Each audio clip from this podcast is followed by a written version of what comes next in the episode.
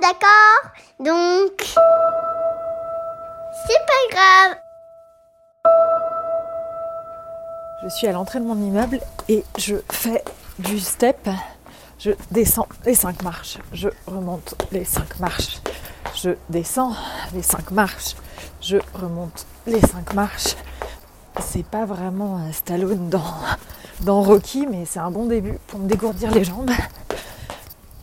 Voilà, je peux faire ça. Je peux faire ça pendant. Je sais pas. 10 minutes, un quart d'heure, 20 minutes. Ouais, ça fait du bien.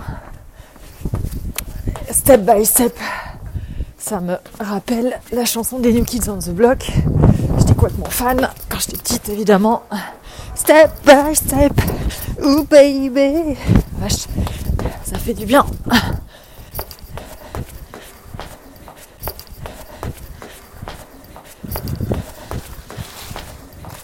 Ben voilà. Je suis perdu. J'ai réussi à me paumer en plein confinement. C'est balèze quand même, hein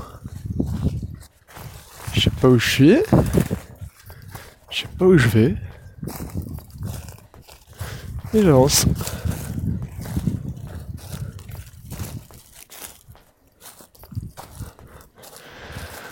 Ça a quand même l'air de tourner un peu en rond cette affaire. Je suis sortie faire quelques courses avec mon homme et, euh, en remontant, donc côte à côte hein, dans la rue, il y a une petite dame qui, me, qui nous dit euh, Bon, les deux là, euh, 1m50 entre vous. Hein. Euh, Ce à quoi je réponds Ben, Madame, je, je dors avec lui. Hein. Et là, effarée, la dame me répond euh, Mais ça n'a rien à voir, vous êtes dans la rue. Voilà, donc on a dépassé les normes de toute logique.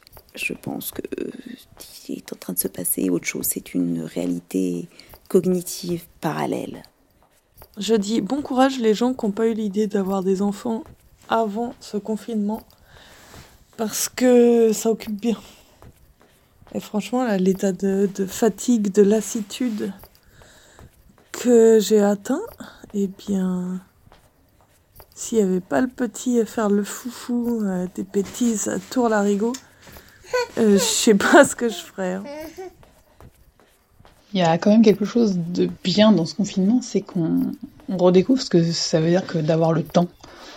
Ça fait quand même euh, plus de deux semaines que j'ai pas dit à mes enfants de se dépêcher, d'aller vite, de, de se presser, et je trouve que ça fait un bien fou. Pendant le confinement, je joue, j'aime bien et je regarde un petit peu des fois des dessins animés.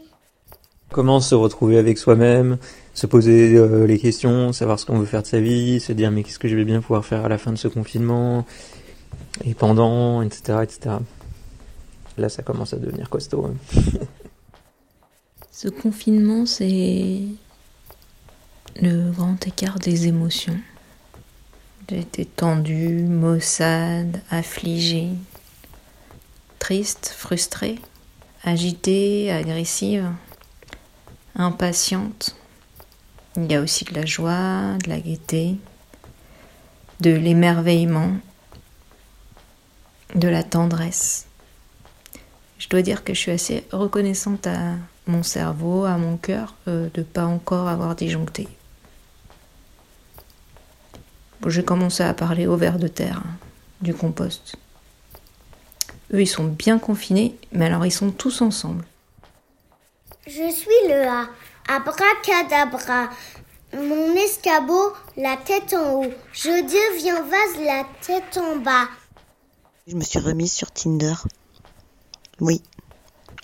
Je me suis mise sur Tinder parce que euh, bah déjà, il n'y a pas grand-chose d'excitant à faire hein, quand tu es célibataire euh, dans ton appartement euh, et euh, on est un petit peu en manque quand même de d'affection, de regard, de séduction, tout ça. Donc euh, bon bah voilà Tinder et euh, et j'avoue que bah, je trouve ça plutôt marrant parce que bah, on est obligé de discuter. On peut pas se dire tiens on va aller boire un verre et puis aller faire du cul.